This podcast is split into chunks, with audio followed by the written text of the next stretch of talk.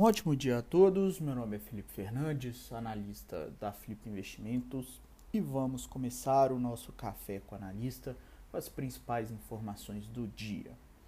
Dia 17 de junho de 2021, bolsas internacionais em quedas generalizadas, continente asiático, europeu e futuros norte-americanos negociando em baixa. Essa queda generalizada após FUNC é, fazer movimento mais hawkish, ou seja, uma postura mais contundente contra a inflação, sinalizando um aperto das condições é, estimulativas, levando a crer os investidores que possibilidades de alta nas taxas de juros podem ocorrer antes do esperado.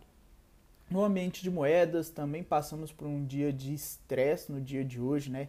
Índice dólar em alta frente às moedas emergentes também, junto com os títulos de renda fixas norte-americanos. Né? Esse estresse após FONC acaba afetando todos os mercados e o ambiente de commodities segue baixa generalizada também no dia de hoje.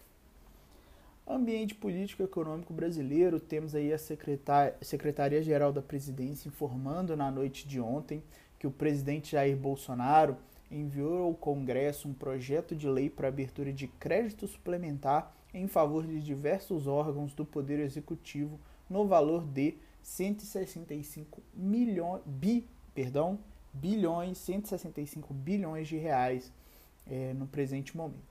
Uma reportagem também publicada nessa quarta-feira, né, pelo jornal Estado de São Paulo, afirma que o, pre o presidente Jair Bolsonaro encomendou ao ministro da Economia, Paulo Guedes, um reajuste do salário de servidores em 2022.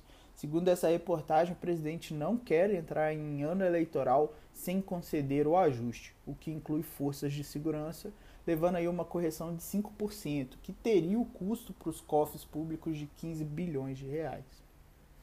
Ambiente corporativo interno, temos o texto é, da medida provisória da Eletrobras, que será votado nessa quinta-feira a partir de 10 horas da manhã.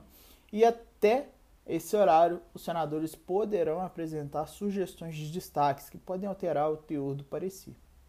Já o governo de Santa Catarina está acelerando a liberação das licenças ambientais para garantir o investimento de 442 milhões de reais pela JBS para modernização e ampliação de uma unidade de sua controlada, a Seara Alimentos, e de uma planta de biodiesel.